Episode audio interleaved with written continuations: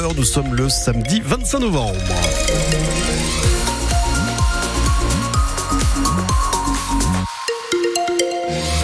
La route, rien à signaler, tout va bien, ça circule parfaitement bien, pas d'accident à l'heure qu'il est. Enfin, si il y a un souci, vous nous appelez bien sûr au 03 20 55 89 89. Louise Adelaide Boinard, l'actualité avec cette météo fraîche aujourd'hui.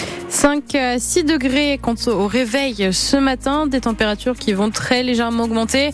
On va avoir jusqu'à 8 degrés à Dunkerque et Gravelines pardon, cet après-midi.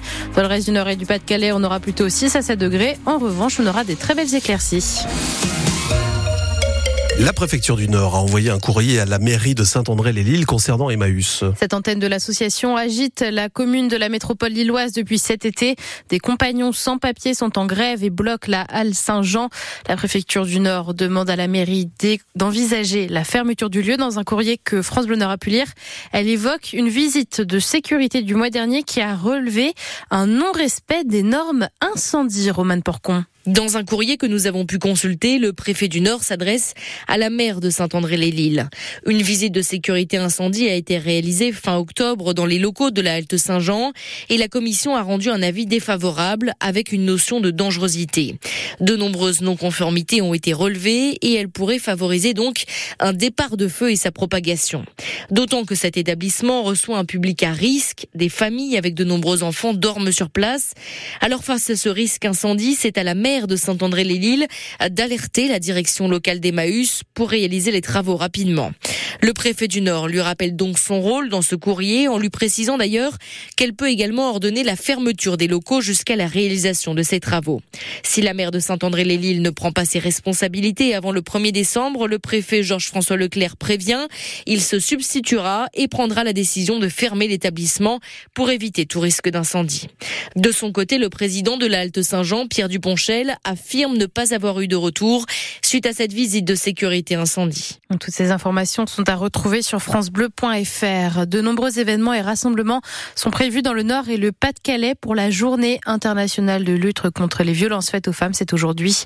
Une manifestation est prévue à 14h place de l'Opéra à Lille, un café citoyen à Arnes à 16h30. Une femme sur quatre de moins de 50 ans est victime de violences en France. Si c'est votre cas ou celui de quelqu'un de votre entourage, vous pouvez demander de l'aide au 3919. Ce numéro est gratuit depuis un poste fixe et n'apparaît pas sur les factures. Deux accidents de train hier. Un jeune homme est décédé percuté à hauteur de Salomé près de Lens vers 18h30. Un homme de 38 ans a lui été transporté dans un état grave à l'hôpital de Lille après s'être fait percuter par un TER en sortie de Béthune. Le département du Nord met le paquet pour équiper ses pompiers. Il a financé une soixantaine de nouveaux véhicules pour la coquette somme de 7 millions d'euros. Un investissement très important car les catastrophes se multiplient comme les inondations de ces derniers temps. Les pompiers du Nord ont donc de nouvelles ambulances, mais aussi des véhicules plus sophistiqués comme des fourgons mousse grande puissance qui produisent une mousse plus efficace que l'eau sur certains incendies. Ils ont également reçu un engin ventilateur grand débit. Jacques Houssin, le président du SDIS Nord, nous parle de tous ces nouveaux engins. Donc il y a des nouveaux camions qui arrivent, qui sont euh, qui sont 4x4, qui peuvent intervenir dans des zones et qui ont, ont d'ailleurs déjà été euh, particulièrement utilisés euh, en Flandre lors des lors des inondations.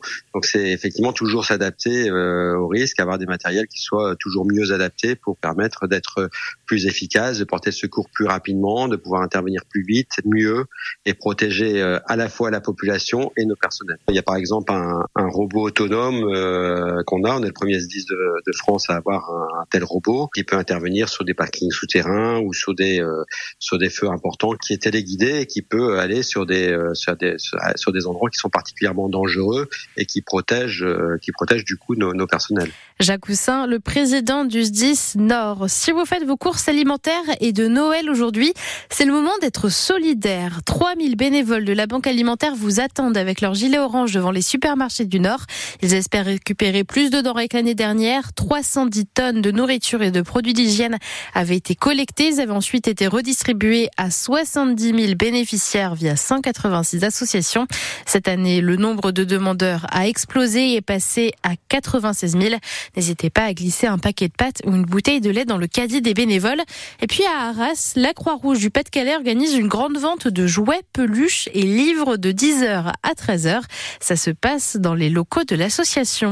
Ségolène Lefebvre conserve son titre de championne du monde de boxe en catégorie supercoque. La boxeuse nordiste, ancienne championne en titre, déjà a conservé sa ceinture hier soir à Douai en battant l'anglaise Lysia Gallagher. Solène Lefebvre en est à 18 victoires consécutives. Son portrait est à lire sur francebleu.fr. On souhaite une victoire également au footballeur lensois cet après-midi.